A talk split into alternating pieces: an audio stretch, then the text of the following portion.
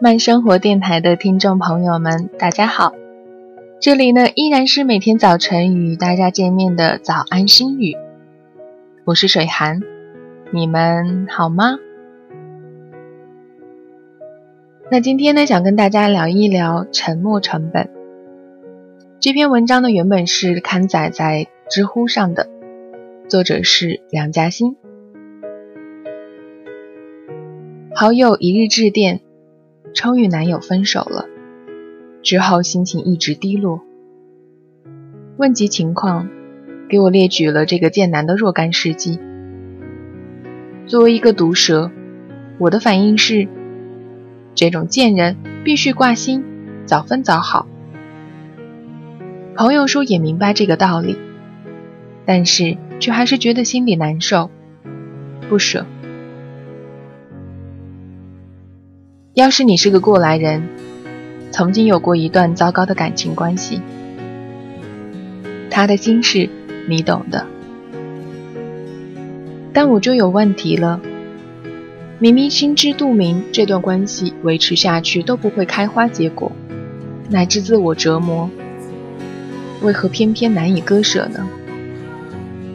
是因为爱得太深不能自拔，还是因为？对对方负上道义上的责任，亦或是迫于经济、家庭乃至孩子的压力。实际情况往往是，我已经习惯了和他在一起，分开的话会不习惯，甚至很难受。心理学上，这叫做不活动惯性，就是惯于维持现状。哪怕情况不好，也不愿意改变。而这种惰性的背后，其实还隐含着对自己付出多少的算计。我们都在一起七年了，我为了这个人付出了这么多，我不想放弃。我花了那么多的时间和精力来经营这段关系，如果要跟他分手，不就血本无归，又得从头再来。对于精于算计的现代人，在一段亲密关系的十字路口，要决定向左走还是向右走，我们会考虑很多。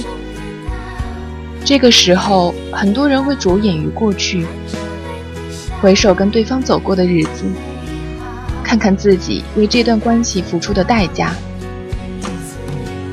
这些过去已经投入的一切，叫做沉没成本。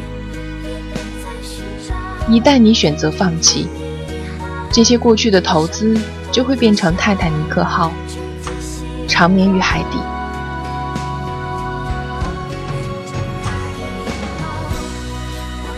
同样的事情在生活中不胜枚举。你从事了一份工作三年。已经是一个熟手技工，但是一直都不太喜欢这份工作，也得不到升迁的机会。但是你却迟迟没有跳槽，因为你已经在这份工作中付出了太多。转新工作意味着重新开始。我妈妈那硕大无比的衣柜里，有超过二百件的衣服。但是你一看其中一些，就知道他们跟冷宫中那些永远不会再被宠幸的妃子一样，孤独地躺在那里。而我妈，就每天穿着她的老三件，同时死守着她的衣柜。我老爸在我的床下堆了一堆百万年都不会再用到的工具，但是当我扬言要把这些东西扔掉时，他就会有一百个莫须有的理由，把它们继续珍藏着。这些东西以后会变成古董啊，还有很多用的，扔掉了以后想用的时候就没得用了。云云。巴里施瓦茨在《决策的悖论》中举了一个很好的例子，来说明沉没成本是怎样影响人做出决定的。一间本地戏剧演出公司向观众提供戏剧季票订阅的服务。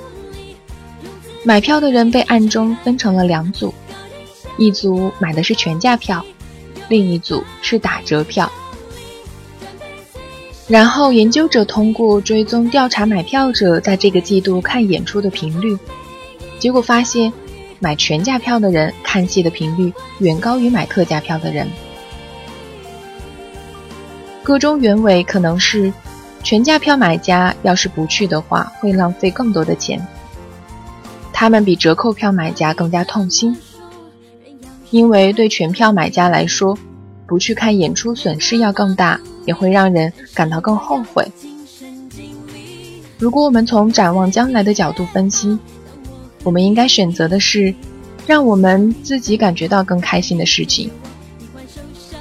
那么在演出当天，应该问自己的问题是：我今天究竟看哪门戏剧比较好呢？还是宅在家里打 DOTA 呢？冬天来了。溜冰的时间到了，现在想象你买了两张溜冰的票，然后才发现两张票是同一天的，一张价值五十元，另一张价值二十五元。但是二十五元那个溜冰场这个时候人比较少，环境也更好，你会选哪个呢？大部分人还是选用掉了票价更贵的溜冰票。可是，溜冰本来就是一种愉悦身心的活动，难道不是应该选择那个能让你玩得更尽兴、更开心的选择吗？我们在做决策时，尤其是重大的决策时，都希望自己能够理智的分析情况，然后做出更好的选择。但是斤斤计较一个选择的沉没成本。通过对过去付出的多少来衡量决策的好坏，其实并不能做出明智的决策。反而很多人越是不愿意做出改变，越是为此投入更多，然后就会让事情朝着更糟糕的方向发展。只有放眼未来，从这件事情对未来的影响来看，才能帮你做出更问心无愧的决定。回到了最初关于感情的决定，决定两个人是否走下去的，是未来两个人能不能过上幸福快乐的日子，而不是计算自己投入了多少。毕竟，过去的就过去了，未来的日子还长呢。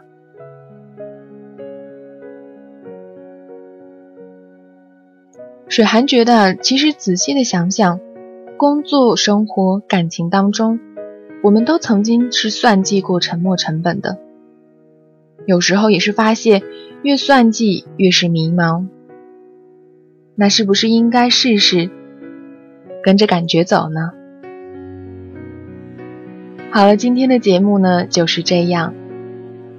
也希望我们之后呢，在以后的日子中，可以做出更有利于未来发展的决定。